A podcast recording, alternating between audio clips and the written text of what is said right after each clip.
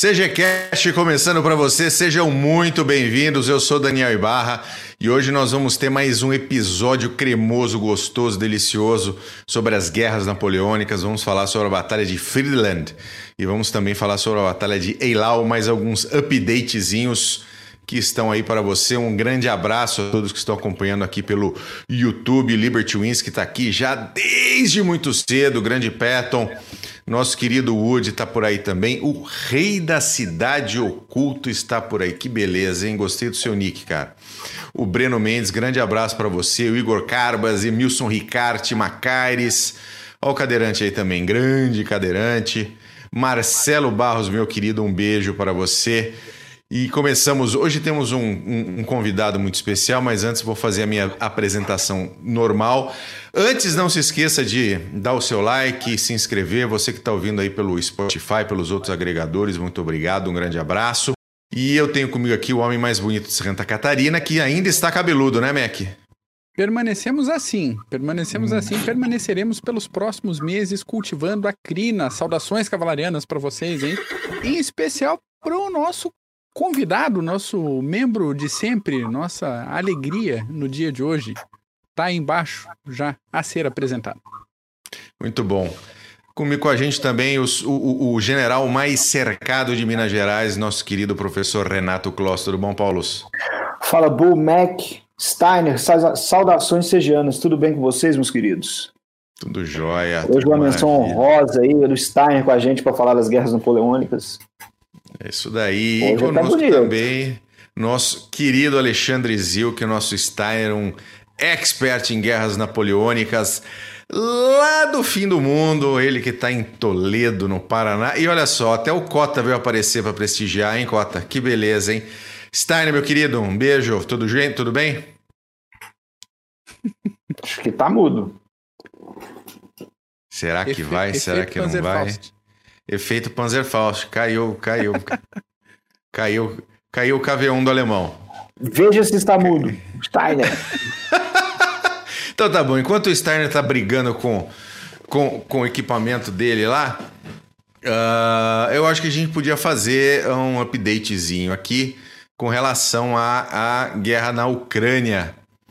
Para você que tá aí, a guerra na Ucrânia uh, da semana passada para cá não mudou nada Continua tudo a mesma merda, especialmente para os ucranianos que estão lá se fudendo por causa dos russos. Então não tem muita coisa para fazer update, não, tá, gente? Não, não, não mudou nada. Tá aparecendo. Tá nada. Tá, tá, tá, tá aparecendo as trincheiras. As trincheiras na Europa Central, lá em 1915, 16, nada acontece, uma coisa, só e, gente morrendo. Oi. É interessante citar que muita gente fala, ah, não tem update, que alguma coisa está acontecendo. Gente, os exércitos estão exaustos, cinco meses de batalhas.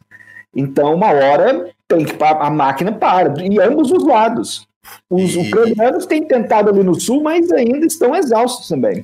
Não, você tem uma outra coisinha, o russo vai lá, bombardeia Odessa, mas assim, você não tem uma ruptura, você não tem uma operação em grande escala, né? Você não tem aquele momentum né, que, que acontece com, em, em, em, ofensivas, ou, ou, ou, pequenas ou grandes ofensivas. Então não tem momentum, tá cada um jogando artilharia um no outro.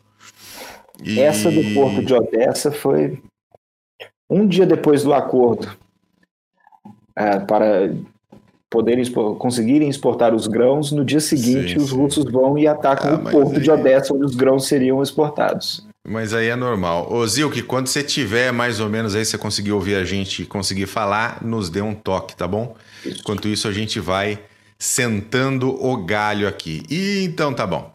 O meu update foi esse, tá, gente? Nada, nada acontece naquele lugar. Infelizmente, a guerra não acabou, continua lá naquela situação horrorosa, especialmente para os ucranianos que não tinham nada a ver com isso. Mac. Três semanas não, três dias o Cota tá falando aí.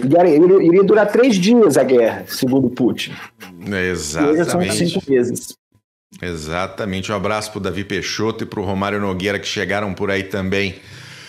Mac. Diga. Vai você, Eu né? Eu que digo, né? Vai você. Eu que me vire. És tu, bruto. Então, vamos lá.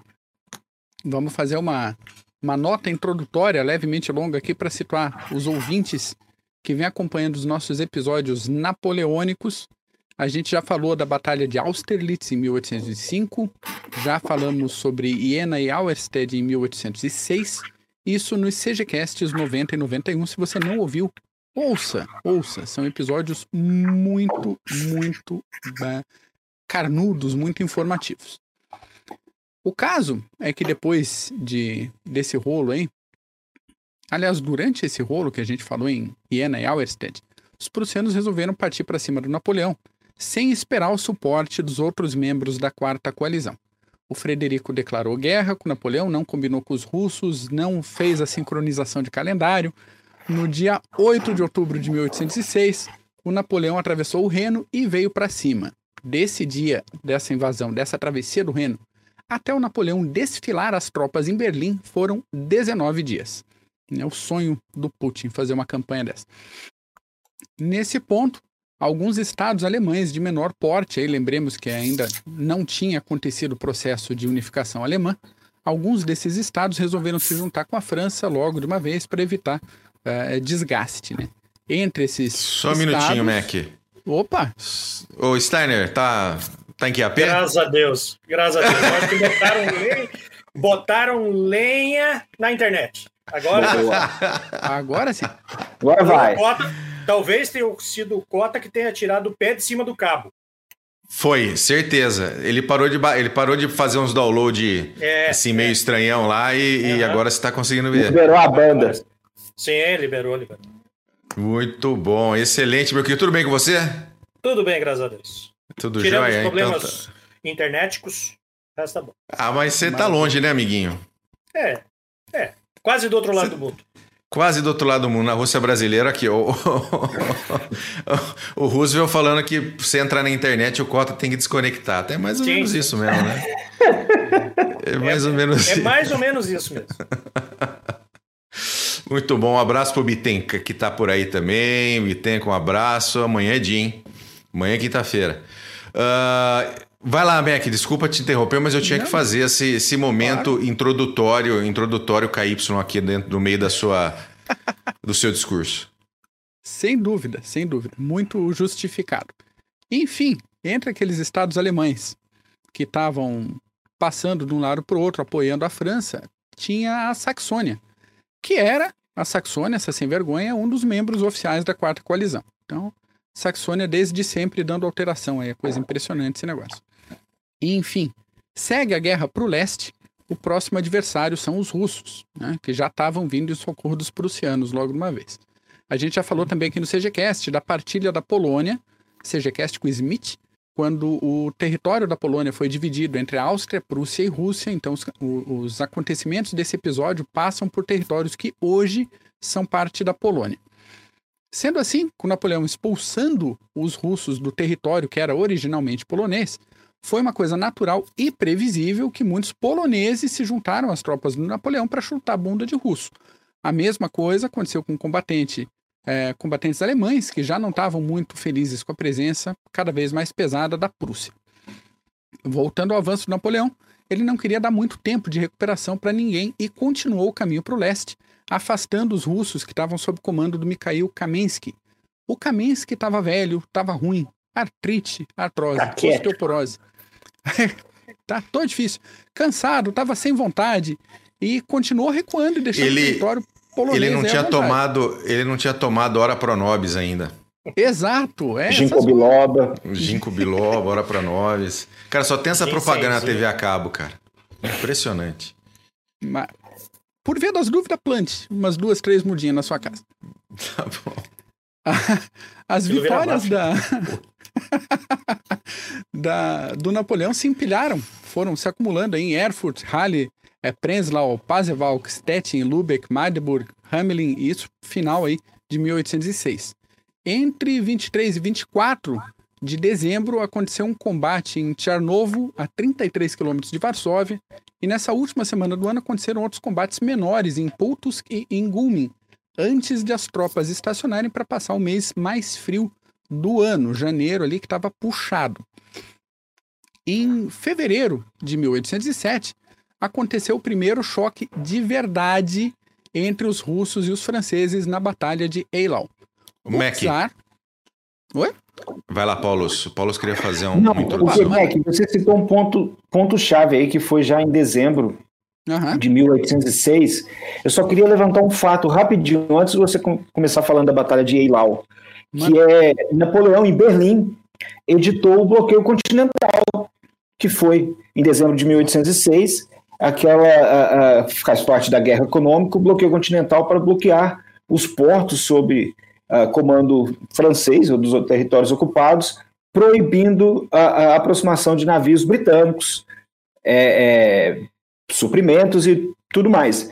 Foi bem inefetivo e, e Napoleão tentando expandir e, e tentar forçar esse bloqueio continental, continental foi muito custoso para ele. Mas vale lembrar, muita gente fala, olha, guerra econômica, e a guerra híbrida aí, olha, econômica. Olha aí, gente, tem dó. Nas guerras napoleônicas, mais uma vez, um bloqueio continental, só para a gente fazer um, um adendo. E é interessante que não era só em questão ah, ah, dos navios britânicos, porque a ideia era você destruir financeiramente a Grã-Bretanha, que seria quase que impossível, mas Napoleão tentou.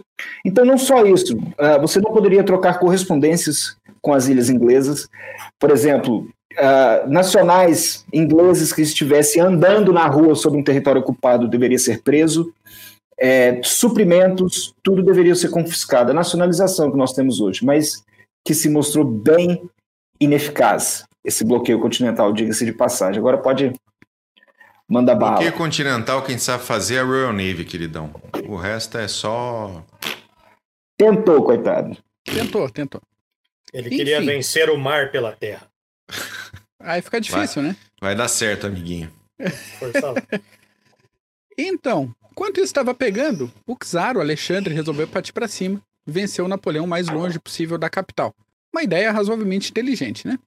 O general Benningsen, o Paulo tem o nome completo, a ficha completa dele aí, como é que é o nome, Paulo? Capivara? Vamos lá.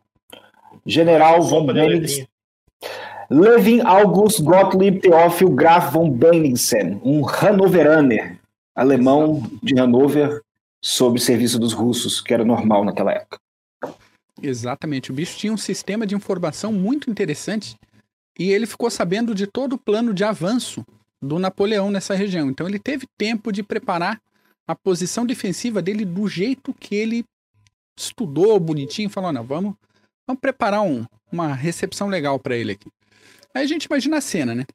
As tropas se movimentando, cavando trincheira a noite inteira, no inverno, 15 graus abaixo de zero, aquela infantaria feliz fazendo toca, sabendo que as tropas do Napoleão estavam chegando de manhã cedo. Bom, né? Gostoso. Além disso, eram quase 70 mil russos e 9 mil prussianos com 400 canhões, tudo preparado para receber aí 45 mil franceses. Tava com moral legal, tava com moral alta. E aí amanhã chegou, o Napoleão chegou. Tentativa de manobra, envolvimento de um lado do outro, normal, tropa aquecendo. Napoleão avançando com infantaria e, a, a- e, a- e até gaguejo, cara. Quem, cadê o pessoal da infantaria aqui no chat? Manda um abraço pra nós aqui. A infantaria do Napoleão virou carne moída, senhores, com a artilharia russa. Até que o Napoleão chamou a cavalaria do Murat e 10 mil beiçudos fizeram tremer o chão, jogando neve pra tudo que é lado. E Cossaco Carga- também. Exatamente, a carga Neve acelerou Cossaco. pelo, pe- pela ribanceira ali, ainda oculta pelo mau tempo, então a infantaria russa não teve noção do que estava acontecendo até ser atropelada pela primeira linha de cavalaria, que arrebentou o fronte e se dividiu para cercar os infantes, manobra clássica, para combater também fazendo essa, essa manobra para combater os cavalarianos russos, que conseguiram fazer aí reagir um- um- ao ataque francês no primeiro momento. Mas a cavalaria pesada francesa caiu feito uma marreta em cima do pessoal e destruiu qualquer chance de defesa organizada. Isso passa a primeira linha, passou a infantaria, passou os artilheiros, tudo no fio do sabre e segue a cavalhada, né? Depois de estraçalhar o fronte, ó o Felipe Miller, né? Salve infantaria. Aham, é, depois, depois te mando um chat. Depois de estraçalhar o fronte, a carga abriu galope de novo, rompeu a segunda linha de defesa russa e deu uma desacelerada antes de chegar nas tropas de reserva. Aí abriram um, pouco o fronte, deu espaço da tropa e a segunda leva da cavalaria pesada de coraceiros entrou em combate atropelando todo mundo. Não contentes, os coraceiros da primeira linha se reorganizaram em campo e fizeram mais uma carga antes de voltar para a retaguarda. Cara, o campo de batalha era uma mistura de relincho, suor, gritaria, tiro, barulho de espada, tudo ao mesmo tempo. E no final das contas, essa, essa atropelada toda deu 4 mil russos mortos e 1.500 beiçudos franceses seriamente prejudicados. Ô, Mac, Cavalaria francesa, manda, eu, eu quero mostrar uma coisa mostre. que você que você Olha lá. comentou, que você comentou, que é isso aqui, ó. Dá uma olhada se se tá compartilhando a minha tela. Tá, tá. Sim. Sim, né? Então vocês estão vendo a carga de cavalaria napoleônica em Eilau, que foi pintada por alguém que eu não li o nome aqui, Jean-Antoine Simeon. Pronto, tá até escrito aqui em cima na tela, seu burro. Para vocês terem uma ideia do que foi essa carga de cavalaria napoleônica. Uma das na mais de famosas de todos os tempos, essa cavalaria do Murat. Exatamente. Essa é uma pintura fantástica. Essa eu queria ter na, na sala de casa. Vamos lá. É isso aí. Então a cavalaria francesa ainda queria continuar o avanço para frente, mas o Napoleão não quis arriscar, não quis esticar demais as tropas. Por quê? Ele tinha jogado todo mundo já em combate. Ele não tinha tropa de reserva, não tinha mais o que fazer para gerenciar a criatividade ali. E às três da tarde chegaram aqueles prussianos que estavam lá na reserva russa. Aquela galera lá. Isso porque o comandante, é, o Benningsen, saiu a cavalo campo afora desesperado no meio do combate, largou o comando subordinado e deu no pé, ninguém conseguia ver o cara, porque o cara foi o mato para se encontrar com os prussianos e falar, cara, pelo amor de Deus, agiliza esse rolê aqui que a casa tá caindo. Então, do lado francês, o Davu, aquele Davu que a gente falou, que foi o único marechal invicto do Primeiro Império, precisou recuar aos poucos, já com esse ataque prussiano, mantendo as linhas organizadas. Foi um negócio, não foi aquele é, recuo tradicional francês de né, meia volta. Avanço para a avanço retaguarda. Exatamente. E, mas foi trocando espaço por tempo, foi segurando a pressão, foi até o início da noite ali naquela gerência. Aí chegou o Marechal Ney, ou Rosado, atrasadíssimo, com 8 mil combatentes prontos para a briga, descansados, só o pé que estava um pouco prejudicado pela marcha acelerada dele. O combate ainda continuou algumas horas, mas os russos viram que não tinham como manter a ofensiva e abandonaram a batalha, o campo de batalha, às 11 da noite, sendo escoltados pelos cossacos, pelos poucos cossacos que ainda estavam vivos. Os franceses, nessa hora, estavam tão ferrados, eles próprios, que eles só perceberam o recuo russo às três da manhã. E não tinham a menor condição de fazer um- um- uma perseguição. Exato, não tinham forças. Não tinha força mais. Então a, a coisa foi feia num grau que morreram quase 50 mil homens nessa batalha. Foi uma vitória francesa de campo, mas uma vitória cara que não teve nenhuma grande Dizem cidade que deu empate. É, já, tem gente que diz Dizem que que foi deu empate. empate. Mas Porque assim, que descobriram que Napoleão não era invencível. é. Exatamente. É, é um ponto interessante é que Napoleão queria fazer a mesma coisa em, em Eylau que ele fez nas, nas outras batalhas, que era ah, um cerco duplo. Então ele queria prender o centro, enquanto Davu, Davu pelo sul, Ney pelo norte chegariam para fechar as pinças. Mas como o Mac falou, eles demoraram a chegar. Então ficamos com o Marechal Soult e o Angerot no centro para poder segurar os russos. E Soult foi repelido e Angerot, de 14 mil homens, apenas 3 mil saíram intactos dessa defesa. Foi aí que a lacuna foi aberta e que você citou, Mac, que a- os russos de Bennigsen atacaram. a- eles chegaram até perto do quartel-general de Napoleão, que manteve a calma e mandou Murat, junto da guarda, picar os cossacos. Não, e, e essa questão do resultado da batalha, Napoleão conquistou o, o- o campo de batalha, né? Sim. Isso, Mas exatamente. na verdade não, não, não trouxe a ele nenhuma vantagem estratégica. Não trouxe, não, não trouxe a vantagem estratégica que as outras vitórias trouxeram anteriormente. E interessante a gente citar que as forças napoleônicas já estavam mais de dois anos em batalha, em campanha, e um sistema logístico péssimo, porque os, desde quando eles vinham do Canal da Mancha até Ulm, Austerlitz, Jena, Auerstadt, eles estavam vivendo da terra, como nós citamos, a logística francesa e marchando sob estradas relativamente boas. Agora eles estavam enfrentando o inverno polonês, estavam é, é, numa região paupérrima, para conseguir víveres longe de suas bases, enquanto que os russos tinham Königsberg perto. Então, o, os franceses já estavam em desvantagem neste ponto. E os soldados russos, quantas vezes nós já falamos que nesse ambiente o soldado russo é rei, quase. Ele sabe lutar nessas condições. É, o Yuri fez uma pergunta aqui: qual era o forte do exército russo? Forte entendo qual era a força, qual era a vantagem do exército russo? O que era mais Número. forte no exército russo? Oi, Stein. Número. Número? Pra variar? Artilharia, o número de artilharias também. Artilharia russa era muito boa. E cossacos. Russo é bom em cossacos para aguentar. Os cossacos. Exatamente. Quando você citou, Mac, que foi uh, o sistema de inteligência uh, uh, falhou e, e acabou sabendo dos, dos movimentos dos franceses antes da Batalha de Eylau, foram os cossacos que interceptaram as ordens. Então, neste terreno, os cossacos eram os melhores. Sim. O, o, o, Davi Peixoto comentou aqui, perguntou se é uma vitória de pirro. Eu, eu não sei se é uma vitória de pirro, porque depois teve Freeland, né? Sim. Depois teve Freeland que, que deu a Napoleão uma vantagem considerável sobre os russos, especialmente sobre os prussianos. A gente vai ver umas imagens bem interessantes aí. Mas vitória de Pirro é Jutlândia.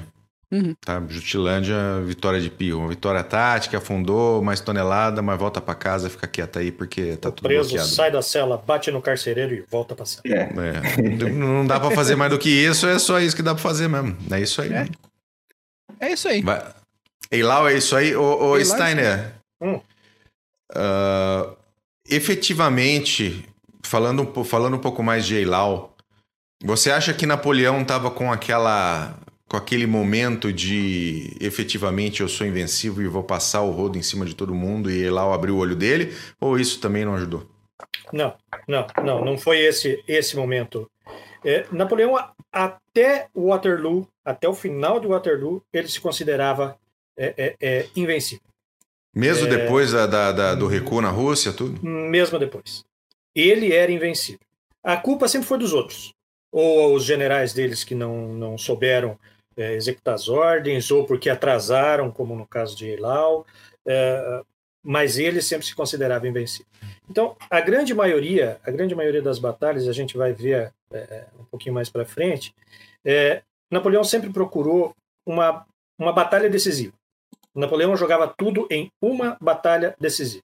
Então, é, no caso de, de, de, de Friedland, foi exatamente isso. Ele queria uma batalha decisiva. O grosso do exército é, russo-prussiano contra o grosso exército francês. Número para ele não, se, não importava. Ele podia estar tá inferiorizado, poderia estar. Tá, uh, isso não importava. E ele, ele se considerava, e era, justo, né, um gênio militar. Então, é, é, não foi nesse momento que ele, que ele viu que a vaca foi para o brejo. Em, em Eilau, ficou parecendo mais que ele falou: olha, às vezes escaparam dessa vez, mas na próxima eles não escapam. É. É. Exatamente e isso. não escapar.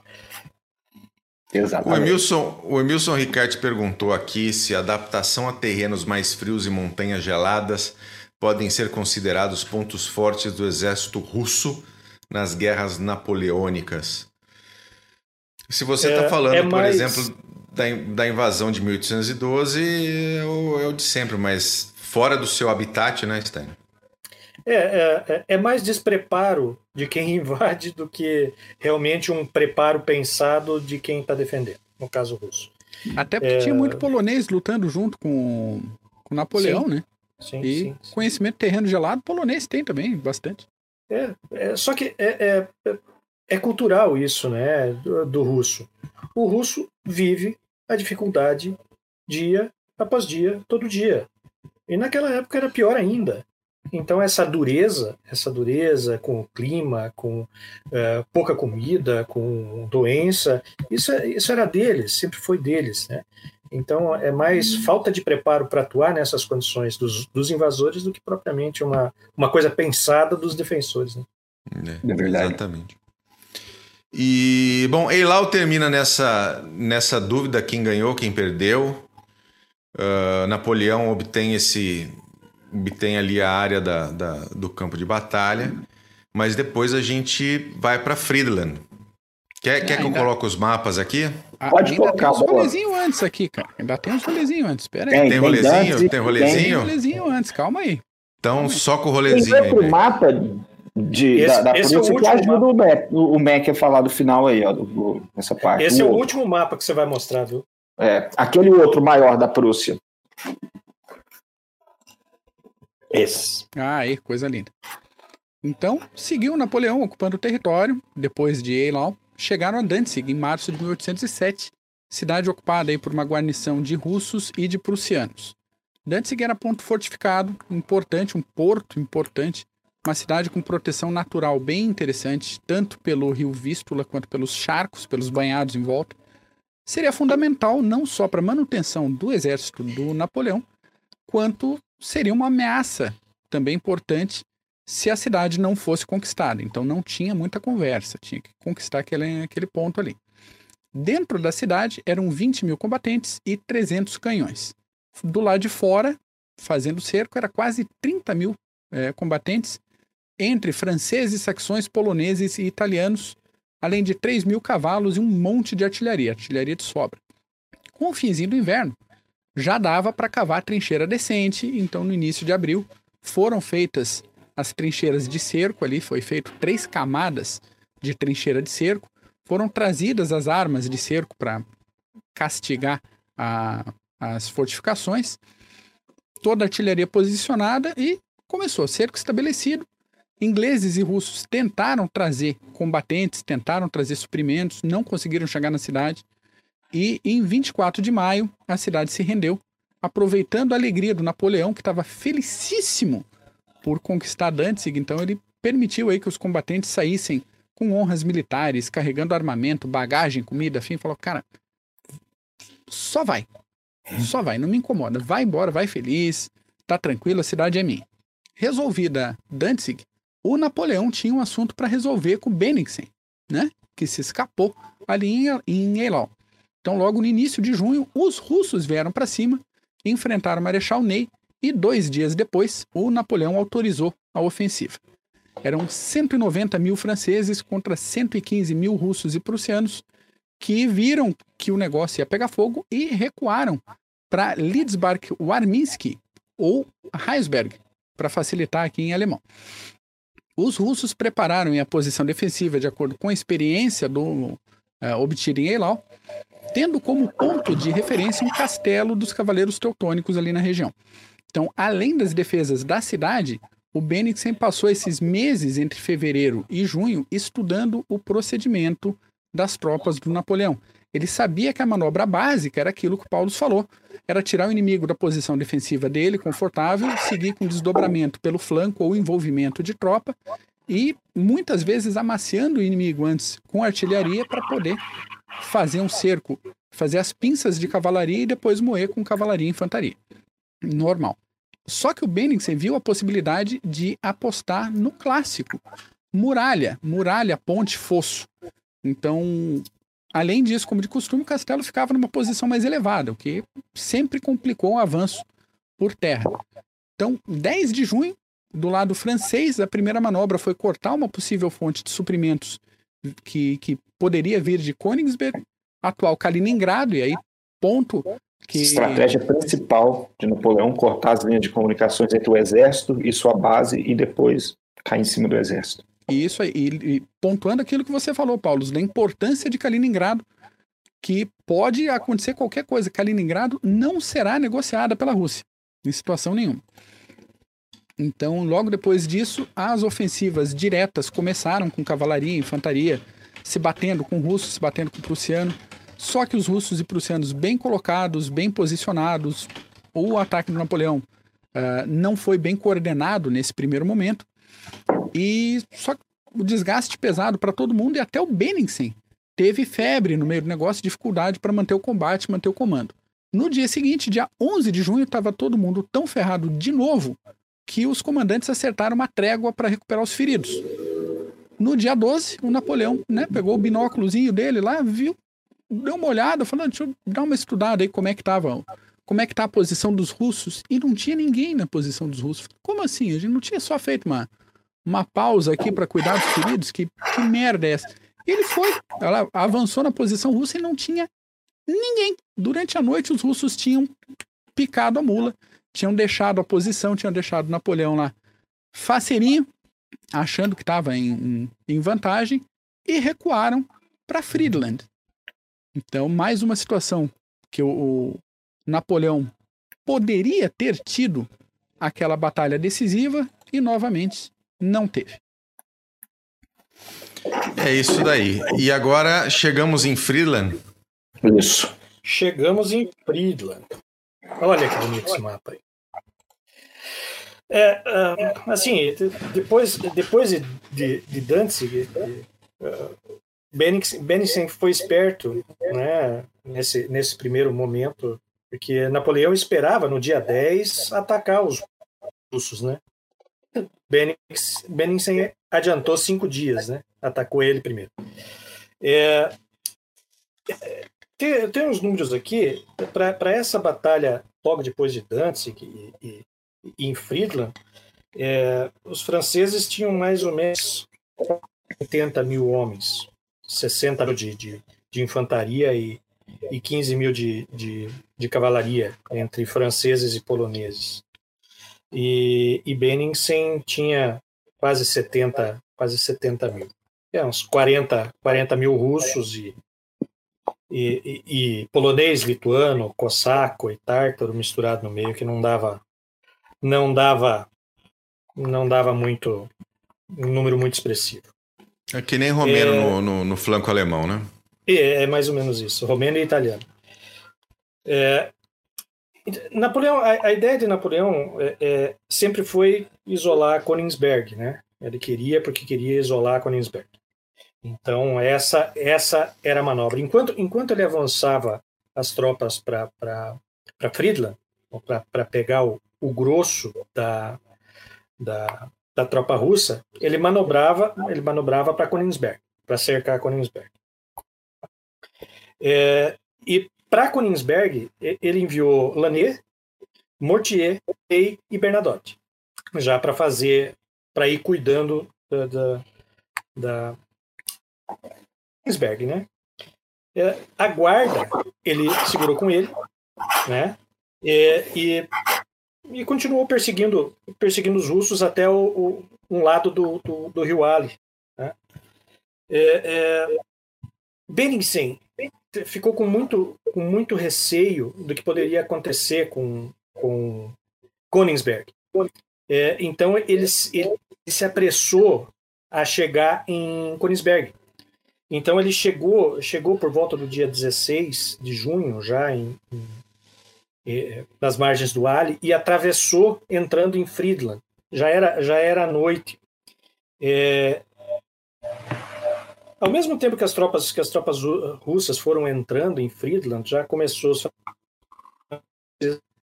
já começar é, Lanês é, foi falado na última no último CGCast sobre as virtudes e a coragem de Lanês, né? Mas nessa batalha de Friedland se vê uh, uh, realmente como, como era especial esse, esse general francês. Lanês, uh, logo após a, a, passagem dos russos, uh, Lanês percebeu a, a, a, intenção de Benningsen, né? E, e, ele trazia consigo, o, o Lanês, algo em torno de 10 a 15 mil homens. O, o que Lanês fez? Lanês estendeu as linhas o máximo que podia. Fez uma linha fina para parecer com que é, é, ele tivesse mais homens do que realmente tinha. E, é, e é, ele, é, é, quando Benningsen atacou, o Lanês segurou Benningsen e o grosso das tropas de Benningsen por mais de 11 horas só com os 10 mil homens dele. E Benningsen passando, passando tropa de um lado do, do Ali para o outro. Cada vez mais tropa, cada vez mais tropa, cada vez mais tropa, e o Lanês segurando, esperando reforços. O, o, problema, o problema nessa região de, de Friedland, na época, é que ela tinha uma ponte boa. Uma ponte boa. E, então os, os, pontoneiros, os pontoneiros russos fizeram mais três ou quatro pontes para três, né? Para agilizar, para agilizar a passagem, para agilizar a passagem da, da das tropas russas, para ficar mais é, é, mais rápida essa passagem, né? É, é, só que é, isso, é, essas pontes, ela efetivamente, ela dividiu o grosso das tropas russas ao meio. Esse, esse terreno, é, haviam colinas altas, grama alta, mato alto, dificultava um pouco a visão e isso facilitou o trabalho do Lanier. Né? É, então, é, e, e, o caso de se ter só uma ponte tornava, tornava é, essa estratégia de Bennington bastante arriscada, né? é, essas coisas dessem errados, você contar com uma única rota de fuga é, fica bem, bem complicado. E um rio na sua retaguarda. É, né? É, um dos grandes problemas também dessa, dessa passagem é que os russos, é, é, é com o medo de Bennigsen, é, de ver Königsberg tomada, é, ele marchou, fez uma marchinha forçada de, de mais de dois dias. Né? Então, dois dias de marcha forçada, sem comida, descanso. Como o Mike falou, o próprio Benningsen estava doente. Né? E, e o grande erro de Benningsen foi continuar enviando tropa. Continuar enviando tropa, continuar enviando tropa, quando os que já estavam em campo, eles mal conseguiam lutar. Cansaço, fome. Né? É, Lannis, logo no começo da batalha, ele tem enviado a Napoleão uma mensagem: ó, oh, está cometendo um erro. Vou segurar e você me socorre. É, é, foi ali, ali Napoleão percebeu o que, o que a gente falou antes.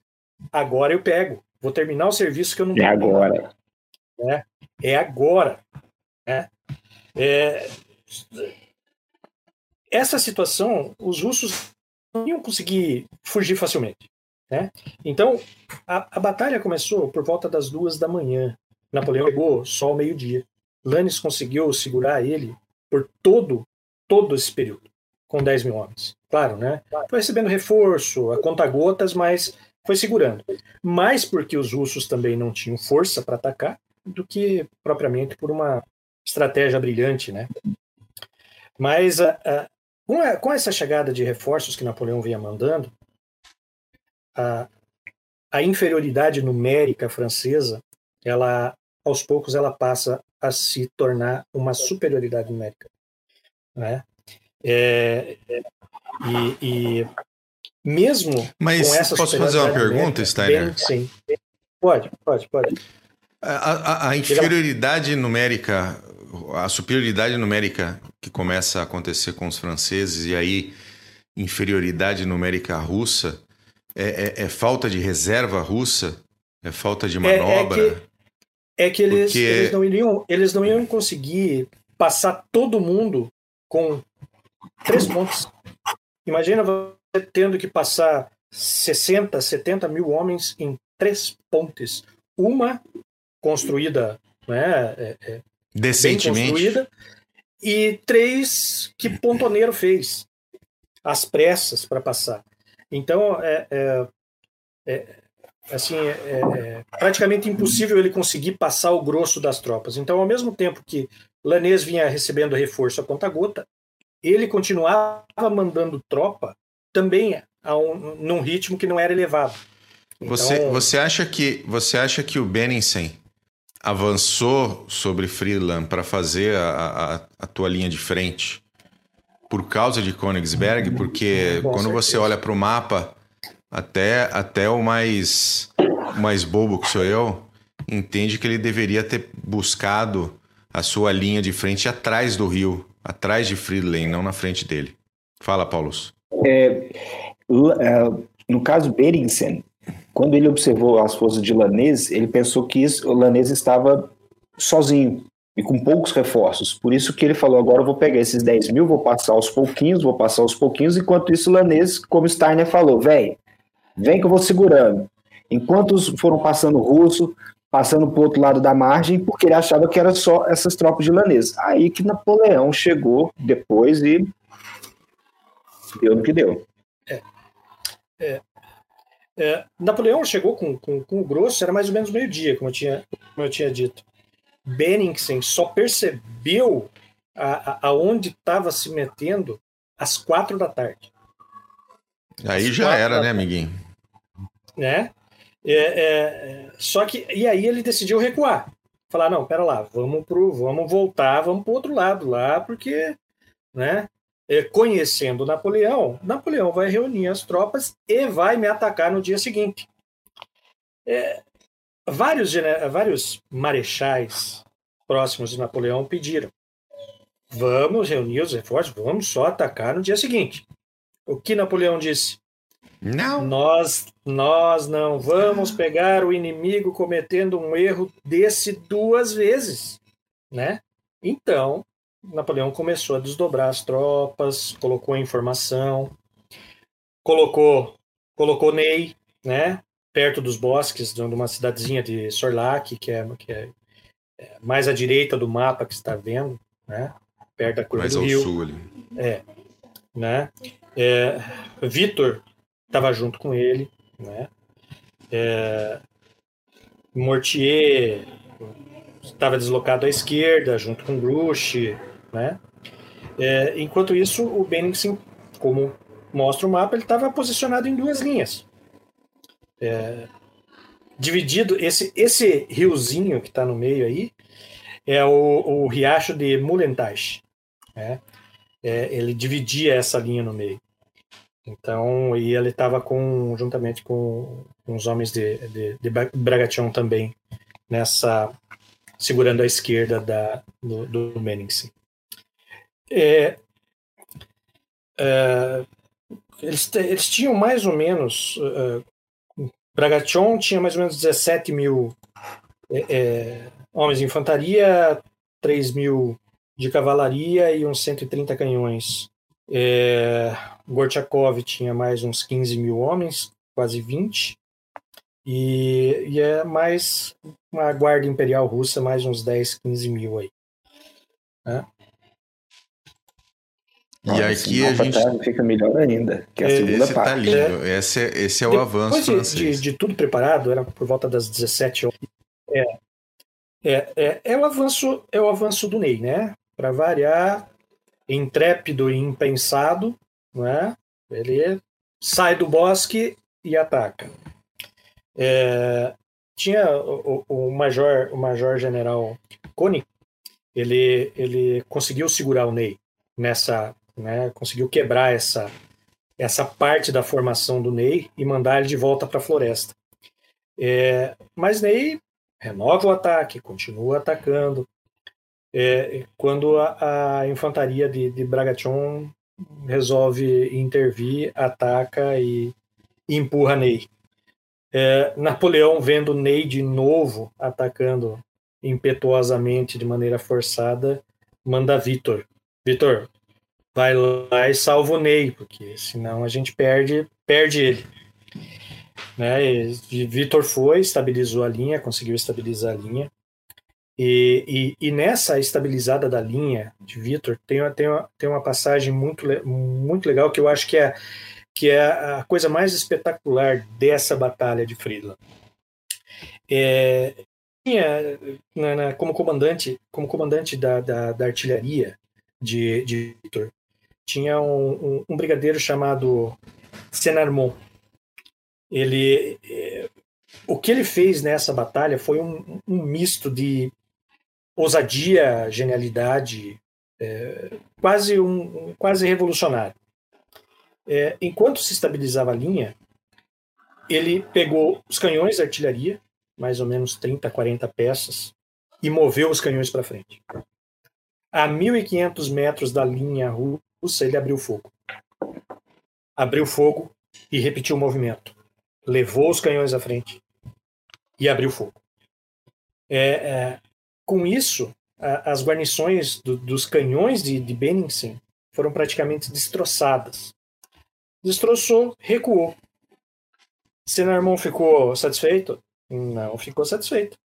Virou os canhões e atacou a infantaria russa. É, e a cada, a cada disparo, ele movia mais para frente a artilharia. A cada aquela, disparo. Aquela barragem rolante. É. Então, ele, ele fez isso até chegar, até parar a 60 passos da infantaria russa. Quando ele trocou as balas, porque eram balas, baletões redondos, por mortalha. E aí disparou de novo. E disparou de novo, e disparou de novo. Aproximadamente nessa brincadeira, nesta brincadeira, ele, ele perdeu quase metade do grupamento dele de artilharia, mas dizimou mais de 4 mil russos, segundo cálculos de Marcelin Marbo. Então, é, eu acho que essa é uma das passagens mais extraordinárias desta, desta batalha. Né? Então, é, é e, e, dentro, e dentro da batalha, enquanto isso acontecia, a infantaria francesa avançava, o moral russo, o moral russo descia, né? É, a, retaguarda, a retaguarda vinha fugindo primeiro, não era. Né? E, e logo toda do, do, do Bragation ruiu, desceu. Né? É, então, os russos que não foram atingidos nesse processo do Senarmon, eles recuaram para o rio. Eles estavam de costa para o rio, recuaram para o rio. Né? É, e para Friedland. Já era, já era passada das sete e meia quando os franceses entraram na cidade. É, os russos, olha a coisa da, da, das pontes, os russos estavam tão amontoados para passar as pontes que eles não conseguiam lutar. É, Ney e Victor, as tropas de Ney e Victor, elas entravam e matavam os russos a baioneta sem que os russos conseguissem reagir. Eles não precisavam atirar. Eles baionetaram porque eles é, não tinham como ultrapassar as pontes na velocidade necessária. Sem espaço. É, é, é sem espaço, né? É, e enquanto isso, o Senermon já aproveitou e botou fogo em Friedland, né? É, bombardeou a cidade né, loucamente, né?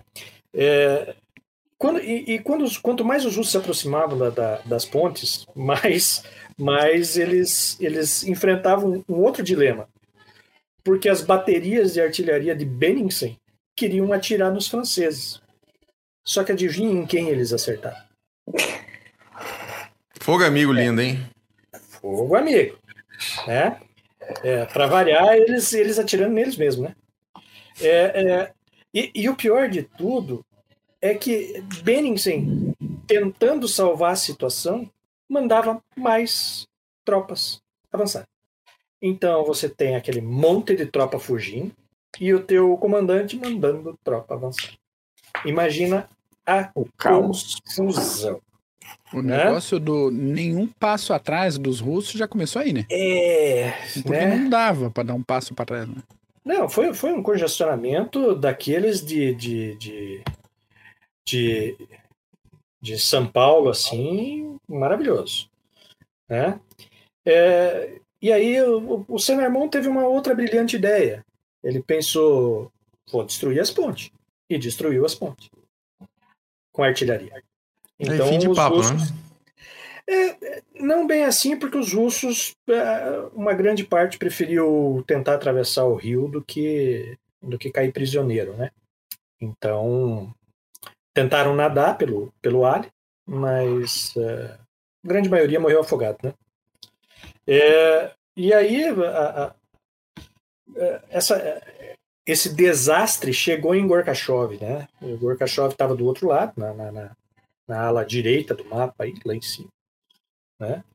É, tentou enviar reforços para tentar minimizar o desastre, né?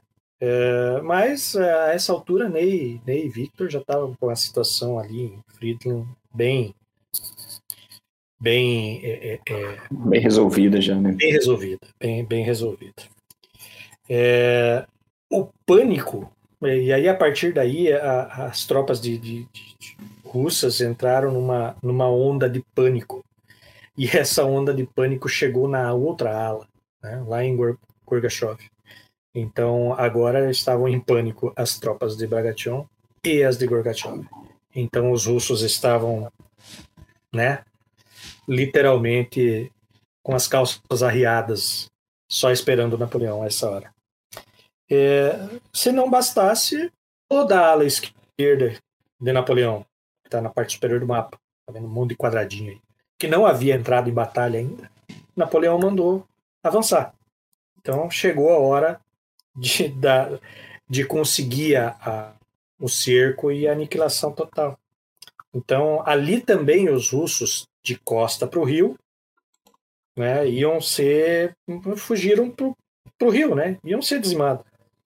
É, eles, eles ainda tentaram chegar em Friedland, né, mas é, é, é era impossível.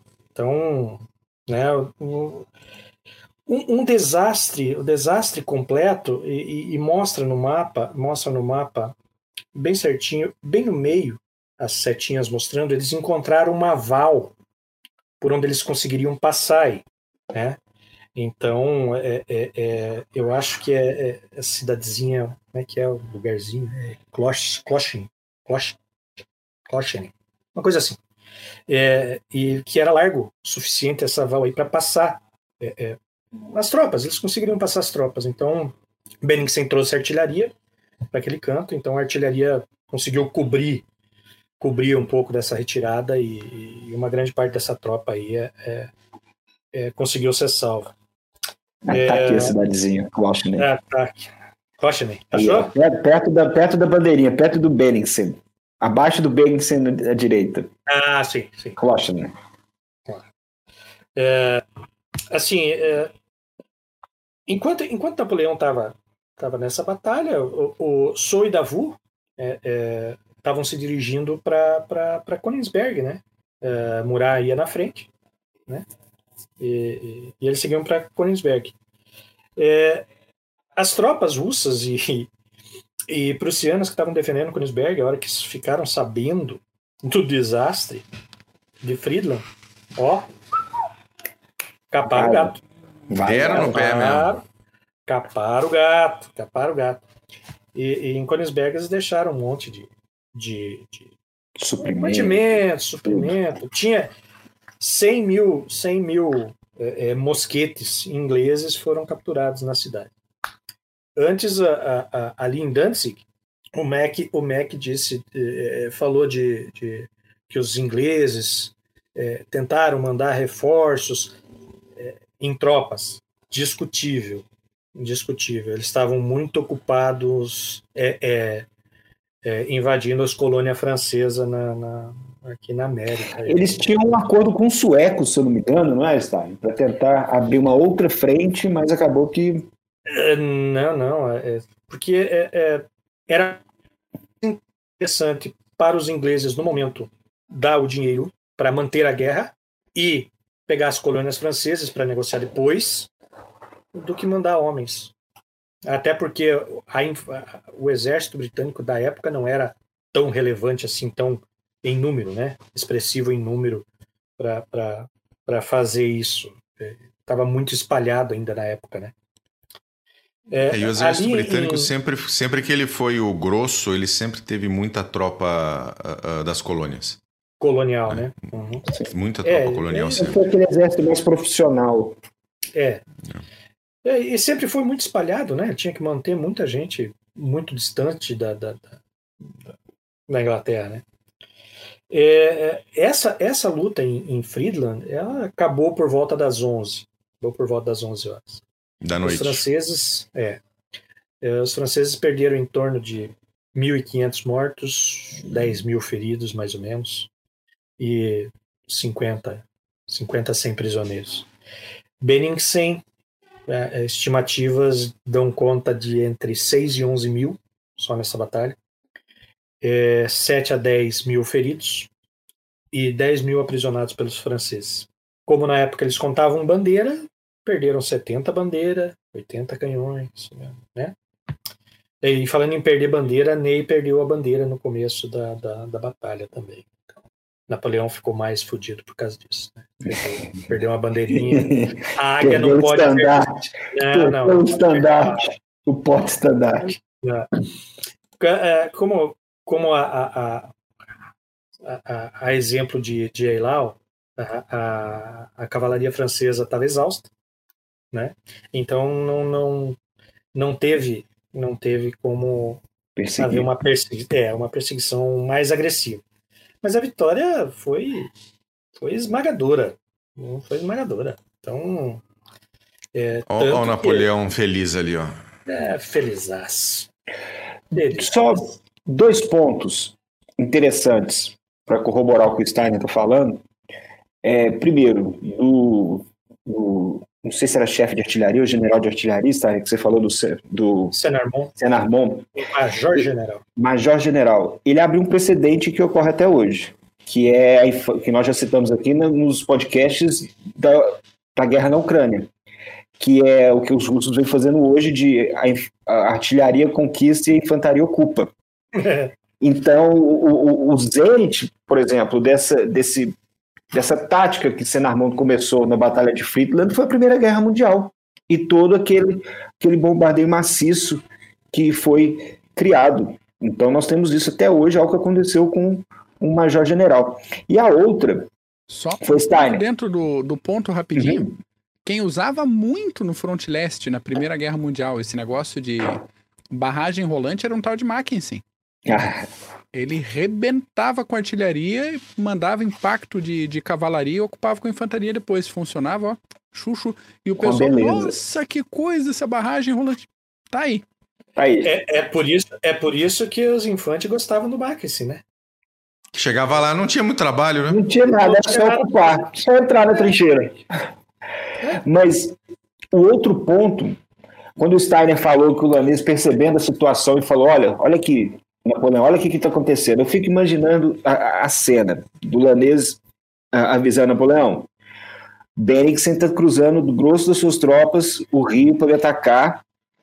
Dá uma olhada no que está acontecendo. Napoleão, quando ele bateu o olho, vendo que ele teria superioridade numérica e o, e o inimigo de costas para o rio, era que nem deixar o baixinho sozinho na grande área. Era gol. Não tem como.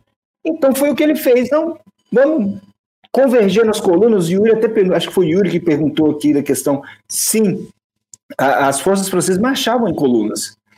É, é, foi muito fácil depois para Napoleão simplesmente mexer as suas peças no xadrez do campo de batalha, empurrar as forças para aquela curva do rio e vem o Senarmont para abrir caminho e destroçar todo mundo. E, e com um outro, um outro, um outro negócio legal do Senarmont foi que Napoleão mandou, no, no começo dessa, de, desse avanço do Senarmont, Napoleão mandou um mensageiro lá para o Senarmont perguntando se ele estava com problema, precisava de alguma coisa. Uh, o Senarmont disse que estava ocupado e que o imperador deixasse ele fazer o trabalho dele. Aí, certinho. Ai, meu Deus, mas eu podia. Faz o teu que eu faço o meu aqui, é para deixar. E no fim das contas, Napoleão conseguiu a vitória decisiva que ele queria contra os russos naquele momento.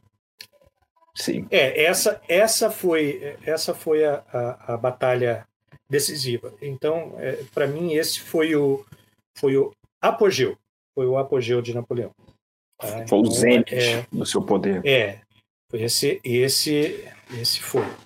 Até, até porque ele, a gente, eu não lembro se a gente chegou a comentar, né? Quando terminou a Ilau, ele chegou a propor uma paz em separado para a Prússia. É, isso, isso. Que recusou. É, coisas da rainha. E depois de Friedland. Ali era a rainha que tomava conta, não era não, Steiner? É. é. Era. Tem, era. tem umas histórias interessantes. A, a, guerra mesmo, a entrada da, da, da, da Prússia na guerra, a loucura da Prússia, na verdade, era a loucura da rainha. Não era, não era loucura do, do Frederico. O Frederico era o bom pau mandado. Não, e, e, e, e, depois da vitória, os, os termos contra a Prússia foram muito, muito, muito mais duros do que os termos contra o Império Russo. É que, na verdade, na verdade, os, o, o Alexandre é, perdeu, mas ganhou. Saiu como ganhador. Fez uma aliança com o Napoleão. É, É, perdeu, mas levou tudo que queria mais um pouco. O, o grande vencedor, na verdade, foi Alexandre. O grande vencedor foi Alexandre. Né? Então, é, é, é, interessante que é, é Freeland é, é, foi o limite, atravessou, atravessou o continente inteiro pela maior extensão possível por dois anos. Ganhou de todos os exércitos europeus que se puseram na frente, todos e coligados, né? Junto e separado. Ali foi junto e separado, né? Com cerco, ataca o centro, ataca a ala, eh, os meios variavam ao infinito. Né? Então esse para mim foi o foi o apogeu. O, apogeu. o deus da guerra. Clausewitz o chamava de deus da guerra, God of War. É, esse era. Esse e, era. E, e, e quais foram as os efeitos de Friedland? Paulo. O efeito, o efeito foi o próprio tratado de, de, de Tilsit, né? Tilsit. Na, é, é, é, engraçado que, é, é, junto desse tratado de Tilsit, é, Napoleão chegou a todas as vitórias, mas ele. Foi. Uh... Pode, pode falar, Stan, pode falar. Não, não, pode, pode continuar. Era pode só, continuar. Era só que Tilsit, eu, eu, veio o tratado de Tilsit e como Bull, Star, não sei se Star, Mac, é, foi um pouco desigual para a Prússia. Muita gente fala. E tanto esse, esse acordo, essa briga com os ingleses, a, com essa derrota é, é, em Eylau e Friedland, Portugal e Espanha entraram na jogada. Então nós temos uma Prússia agora rebelde, devido aos termos que se juntaram no Tratado de Tilsit.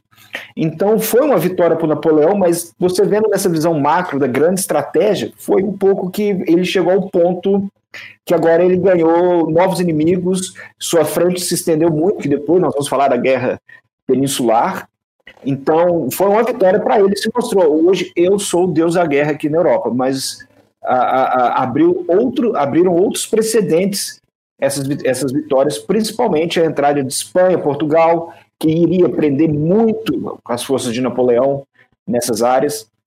Então foi uma vitória, mas veio também a Prússia rebelde, que várias vezes ele teve que ir uh, conter rebeliões por entre a Prússia.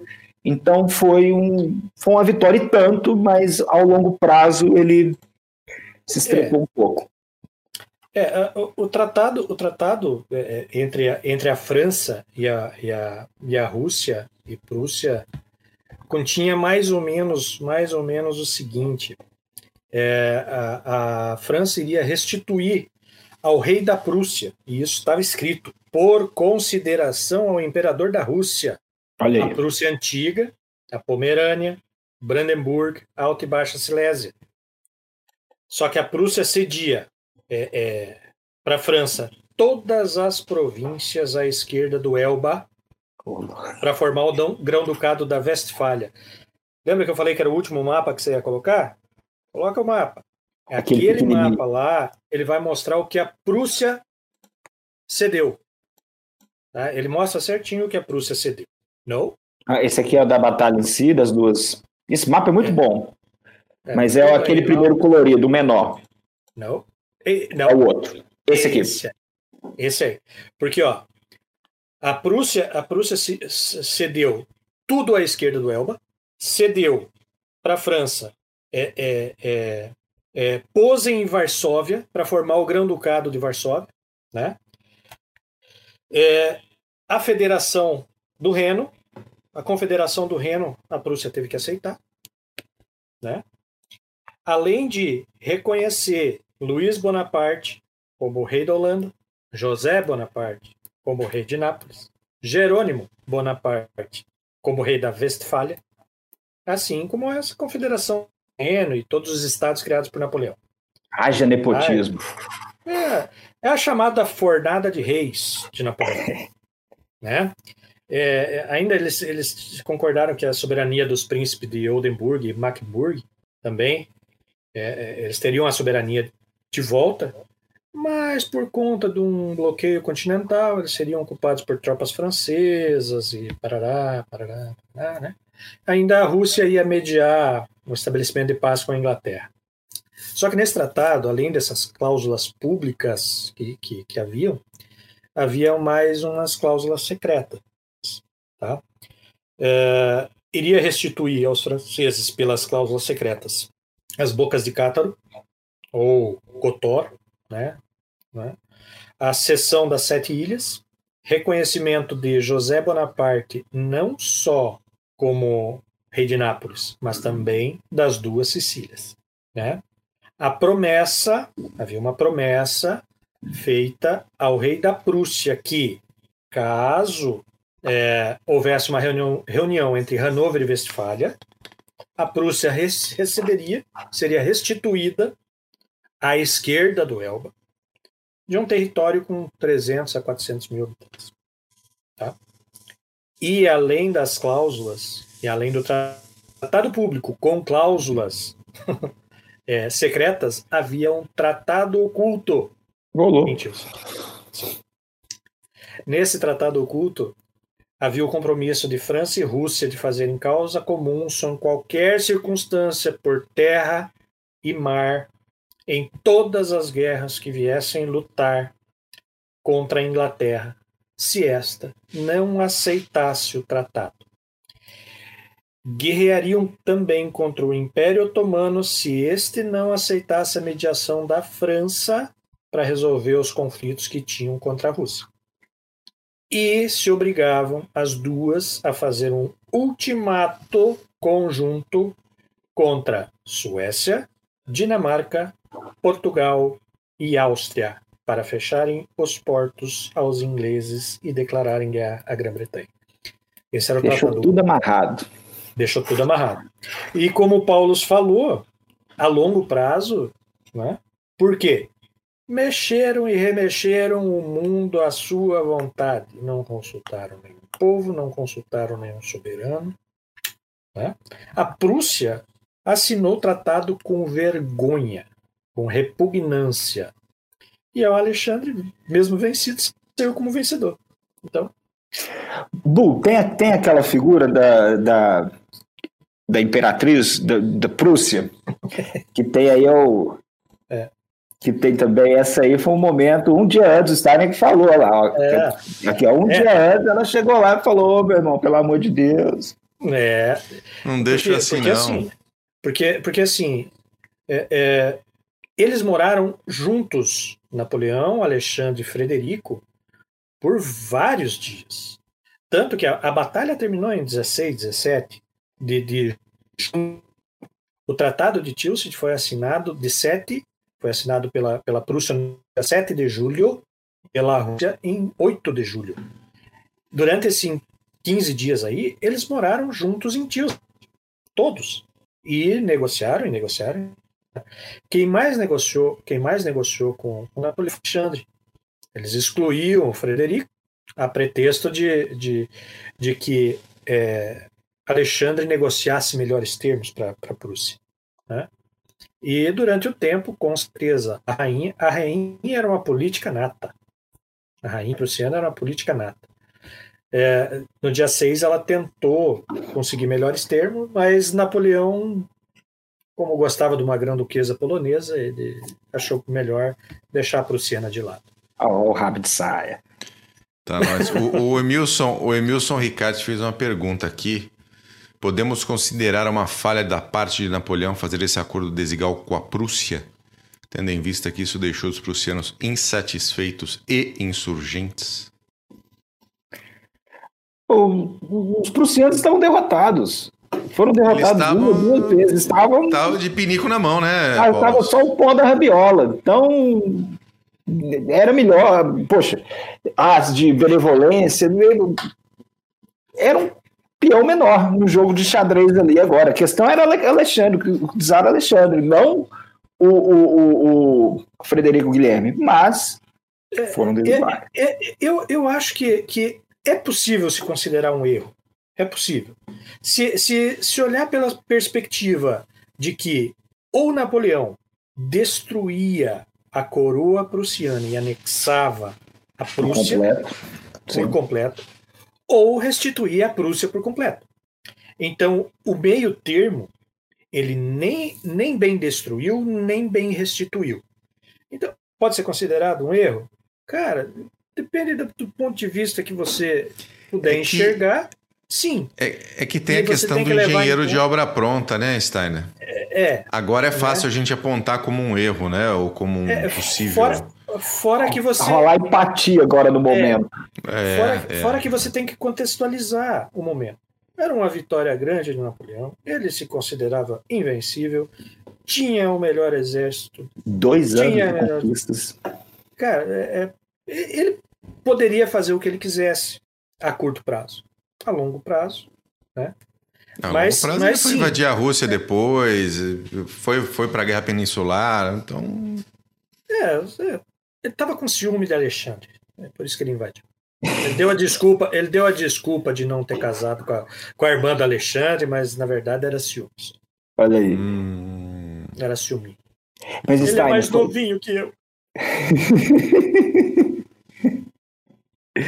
mas foi o que você falou. É, a, a, é, é só se botar um pouco no, no, no, na visão de Napoleão, depois de dois anos derrotando todas as forças que se puseram uh, seu, na sua frente. Então chegou um ponto que realmente, a curto prazo, o que eu quiser, que, se eu quiser destruir, eu destruo. Se eu quiser benevolência, é como se fosse aquele dos romanos, sim, não, enfim. É, Para ele, foi. Ele estava numa posição muito boa. Talvez se ele não. E, a, o sentimento de arrependimento depois, em termos, ainda mais nesses termos de guerras, igual o Steiner falou no começo, o cavalo, uma situação que não vai acontecer de novo. O inimigo não comete o erro duas vezes. Então é melhor o que eu já vou segurar aqui e mais para frente vamos ver. Talvez seria um erro se ele tivesse nem Cartago, salgado a Prússia por completo. Né? Mas uh, depende, depende por onde você olha, por onde você quer olhar. Sim, sim. Se tivesse restituído toda a Prússia, teria um aliado, apesar de sair do Tratado de Tilsit chamando Frederico de aliado. Até porque ele era um aliado, sempre foi, né? Só o caso de Hanover aí, é problema com os ingleses, instigado pela rainha, deu a M que deu. É, e, e, é interessante lembrar que se não tivesse um, um negócio chamado Canal da Mancha, as águias francesas estavam na Torre de Londres. Não teriam ido para o leste. Não teriam ido para o leste. Por isso, então, por isso que a gente é, ama o canal. É, pois é, tem que amar pra caralho. A gente caralho. ama o canal. Porque é, é, na época não tinha, não tinha, não tinha, não tinha como, não tinha como segurar, não tinha como segurar Napoleão. Ah, ah, Napoleão perdeu o exército, perdeu a guerra. E vale lembrar, é, antes da Batalha de Eylau, e, depois da Batalha de Eylau e Friedland, que depois, a, a, já no inverno de 1806 para o começo de, começo de 1807, as forças napoleônicas acantonadas, é, teve aquela Batalha de Ulstuk, o que o Mac citou, é, Napoleão já tinha juntado quase 400 mil soldados das suas tropas. Friedland foi a primeira batalha onde mais estrangeiros lutaram do que franceses, pelo lado napoleônico, claro. Mas um exército de enorme, um exército enorme, que ele conseguiria cobrir, conseguiu cobrir grande parte da Europa e ainda tocar suas é, campanhas. Se, se, sem, sem avançar muito nos próximos CGCasts, é, é, é quando você quando se olhar a invasão da Rússia, você vai ver 600 mil homens entrando a pé na Rússia, com mais 200 mil no campo de Bolonha, mais 150 mil guardando os portos da Mancha, mais 200 mil na Espanha e Portugal. Cara, é ele tinha quase um milhão, ele tinha quase um milhão e meio de, de homens no exército. É, é, Para a época é, é uma coisa Absurdo. Impressionante Absurdo. Absurdo. E aí vem daí aquela a, a estratégia que começou nas, na, na, depois da Revolução Francesa, que é o levei em massa, que agora é todo mundo participando, né? Então você tem aí um acréscimo é, muito eu, grande. Eu brinco, que, eu brinco que eu brinco que se das guerras de Frederico o Grande, não esse comandado, é, surgiram o que a gente conhece por tática hoje, das guerras de Napoleão, a gente consegue enxergar o nascimento da grande estratégia de verdade. Porque é, um caso muito bem pensado. Até, até quando no, nos estertores da, da, da República Francesa, os aliados diziam que, que Luís XVI, era isso, né? Isso. Luís XVI era muito fraco e Napoleão era muito forte, então eles não iam precisar de nenhum e nem de outro, eles iam achar alguém para pôr lá, porque. Um meio Então, termo é. que desse para controlar. É. Porque Napoleão era, era general, estrategista, administrador, o que você quisesse que ele Tudo. fosse, ele era. Tudo. Muito bom. E daqui para frente, nos próximos CGCast, nós vamos falar, o próximo pelo menos, nós vamos falar sobre Guerra Peninsular, que inclusive tem um, um, um pezinho também aqui no, com efeitos para o Brasil, com a chegada de Dom João VI. A gente vai falar sobre isso também. E vamos chegar até a gente chegar em Waterloo, né, Steiner? Ô, Waterloo, adoro. Adoro Waterloo. Queria matar eu adoro. até a gente chegar. Tinha que ser da Deixa cavalaria, né, Mark? Não Tinha que é? ser a cavalaria. Não é? Alguém tem que resolver. Muito bom. Paulos, para a gente finalizar aqui, você tem indicações bibliográficas? Tem. Tem. Tem algumas indica- Manda. indicações. A primeira é um livro do Gunther Rodenberg, que chama The Napoleonic Wars. Esse livro, principalmente esse livro, eu estou usando também, às vezes, para ajudar um pouco nas pautas. É um livro da editora Cassel, se eu não me engano. Isso é um livro muito, um livro muito bom, com muitas imagens, mapas. Ah, vale muito a pena. Você acha no estante virtual, você acha também os rincões aí da internet. Outro também é um que você acha na Amazon, que aí tem o nosso link para você pegar o Kindle, ou então a- é em inglês, o livro no caso, só que é o Napoleon's Polish Gamble, Eylau and Friedland, 1807, do Christopher Somerville. Nós vamos passar os links. Eu também usei muito para pegar, muito para saber um pouco da batalha, o Montrose. Quero botar aqui War Through the Ages, que é um calhamaço bonito, velho. Isso é bonito, hein? Esse aqui é mapinhas bonitinhos, assim. E também, esse aqui vai para todo mundo que gosta de história militar, que é o The Collins Encyclopedia of Military History, do Trevor Dupuy. Esse aqui para entender principalmente as táticas do campo de batalha e uma visão macro dos acontecimentos é excelente. E isso é uma coisa que, que a gente comenta, vira e mexe, quando tem ah, ah, indicações bibliográficas. Se você realmente gosta de história militar, você precisa saber ler em inglês. Se você quer se aprofundar no assunto, se você Sem gosta. Cara, se não souber ler inglês, você tá pego. Você vai ficar preso na literatura brazuca aqui, que é das mais rasas, né? Salvo, salvo exceções. Então, saber ler inglês, entender bem inglês é primordial. Mac, tem indicações? Para esse episódio específico, eu vou deixar biografias interessantes aqui embaixo. Uhum. É, biografias de cunho historiográfico e uma biografia escrita pelo Alexandre Dumas, que é uma biografia de um fã do Napoleão. Então é interessante a gente ter essa perspectiva de um grande escritor de meados do século XIX que era fãzaço do Napoleão, que escreveu uma biografia dele. Então, Muito tudo bom. aqui embaixo na, na descrição. Excelente. Meu querido Steiner, e você? Indicações bibliográficas? Bibliográficas eu não vou dar. Eu vou dar uma internetica. Internet. Uma, uma internetica. É, Napoleon Guide. É só procurar, botar lá no tio Google, Napoleon Guide. Para você conhecer a grande maioria do látis dos generais e marechais das guerras napoleônicas. É, vai ter vai ter muita figurinha para quem não gosta de ler inglês, tá? vai ter mapinha, Pegar um livro aqui para ajudar. lá. Peraí. Então, é, mostra todos, eh, fala de todos, pelo menos da grande maioria. Então, da grande maioria que a gente fala aqui, vai ter lá. Então, é um, é um ótimo site para começar a, a, a sua viagem eh, eh, na era napoleônica. Boa. Pessoal, Manda, Paulos. Os Marechais de Napoleão, um livro excelente também. Podem buscar esse aqui. Além, a além dos do. Marechais e Napoleão, vale uma lida em Jean Moreau. Já morrou, exatamente. Lê. Esse é da Vale a- BBX.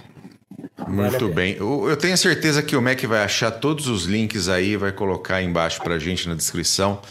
Caso você esteja ouvindo pelo Spotify e tal, depois dá um pulinho aqui no YouTube, dá uma olhada na descrição. Se você quiser pegar os livrinhos lá, tem nossos links da Amazon. Você não paga nada mais por isso e dá aquela ajudinha pra gente manter aqui o nosso. Aquela, aquela moral pra gente manter o nosso. Eu quero aproveitar aqui e mandar um abraço pro Gil da Esfirra, que mandou uma moralzinha pra gente aqui, meu querido. Muito obrigado. Paulo Fernandes, que estava por aqui. O Yuri, sempre presente. Grande Yuri. Gustavo Grossi. Excelente. O Vader tá por aqui também. Maravilha. Meu querido Steiner, você está convocado para os próximos também. Converse aí com quem CG, CG não convida, convoca. convoca. CG convoca, o senhor está convocado. Converse aí com o seu filho para ele te arrumar um equipamento melhor para você poder fazer esse nosso. Pelo amor de E- Deus, eu tô com dois notebooks e um iPad aqui que- e eu não E nenhum consigo- funciona. Não funciona. Nenhum funciona. Nenhum funciona. Manda pro Cota, ele ajuda a funcionar lá. O Bota o tudo vai entrar na internet nessa hora. Pois é, Isso. pois é. Eu pedi para ligar para ele. Fizeram um sinal de fumaça aqui, ele recebeu. Sinal de luz. É. Muito bom. Steiner, obrigado, meu querido. Abraço. Um grande abraço, brigadão, beijão. A gente vai se falando durante a semana. Mac, beijo pra você. Obrigado, Paulos, como sempre. Excelente, obrigado para todo mundo que esteve aqui hoje com a gente até agora. Muito obrigado. Não esqueça de dar seu like. Você já sabe, né? Fazer aquela inscrição, dar aquela ajudada. Obrigado a você que nos ajuda até esse momento. E a gente vai ficando por aqui. Semana que vem teremos a Guerra Peninsular, envolvimento de Portugal, Espanha, Dom João VI correndo para o mar com as suas bolinhas entre as pernas, arrastando lá no chão.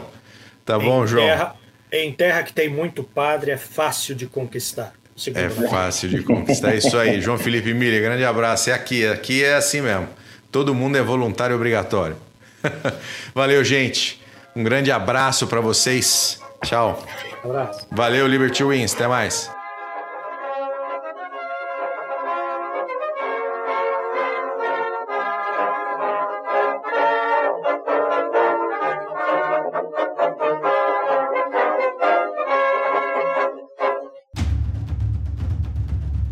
O processo de internacionalização das empresas vem colocando cada decisão institucional à prova. E para ter destaque nesse cenário cada vez mais dinâmico, é necessário que o profissional compreenda questões políticas, geopolíticas, estratégicas, diplomáticas, jurídicas, sociais e éticas.